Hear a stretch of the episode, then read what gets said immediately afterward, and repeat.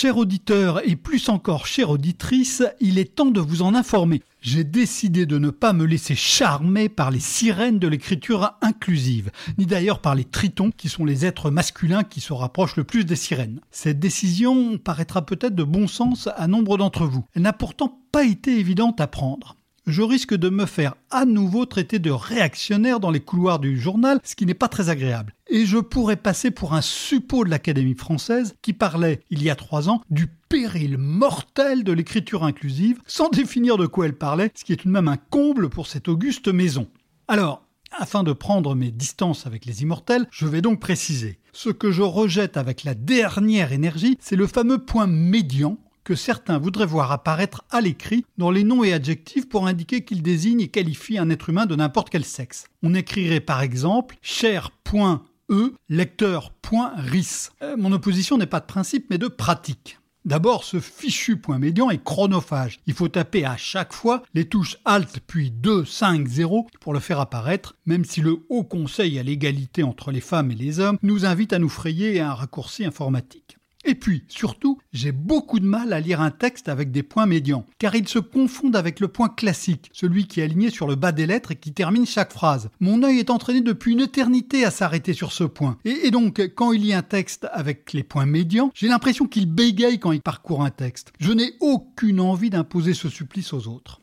Mais, mais il y a pourtant un problème car notre langage est profondément biaisé. Le masculin l'emporte sur le féminin, comme on l'apprend à l'école depuis deux siècles. La domination du masculin dans les mots façonne la réalité en donnant une représentation qui sert de base à nos actions. Et cette domination est injuste, car elle a contribué à couvrir les abus perpétrés par les hommes sur les femmes, abus heureusement mis en lumière par des mouvements comme MeToo. Elle est aussi inefficace, car elle contribue à la faible présence des femmes dans les cercles du pouvoir, alors qu'on sait bien que les équipes mixtes sont souvent les plus performantes.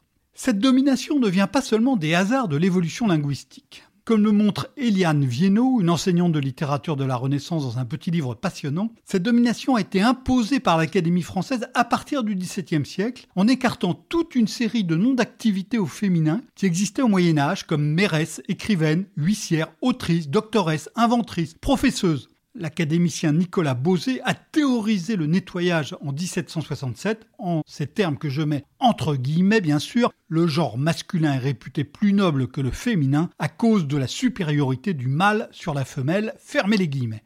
De nouvelles règles ont alors effacé le féminin. L'accord de proximité, qui poussait Racine à écrire ces trois jours et ces trois nuits entières, cet accord est proscrit.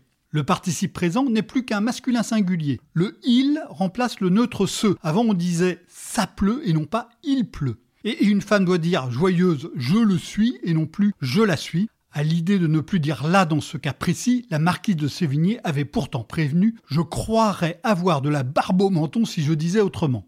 Et puis ensuite, au XIXe siècle, l'école a gravé ses normes dans le marbre.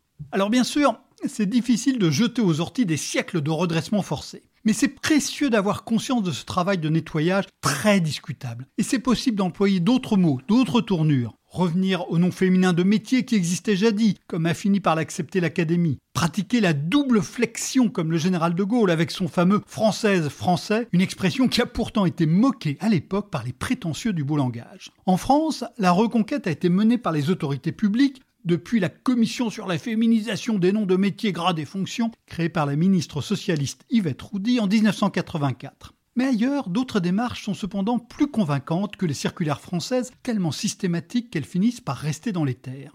Le quotidien suisse Le Temps mène par exemple une réflexion exemplaire à la fois au sein de sa rédaction et avec son lectorat. C'est aussi de Suisse qu'est venue l'initiative de l'encyclopédie en ligne Wikipédia d'interroger ces auteurs et autrices francophones qui se sont révélés très conservateurs sur le sujet, ce qui nous au fond guère surprenant. Dans cette histoire, chacun doit trouver ses marques. Mon choix personnel va aux recommandations du guide d'écriture pour toutes et tous de l'Université de Montréal, car il est imprégné de pragmatisme américain.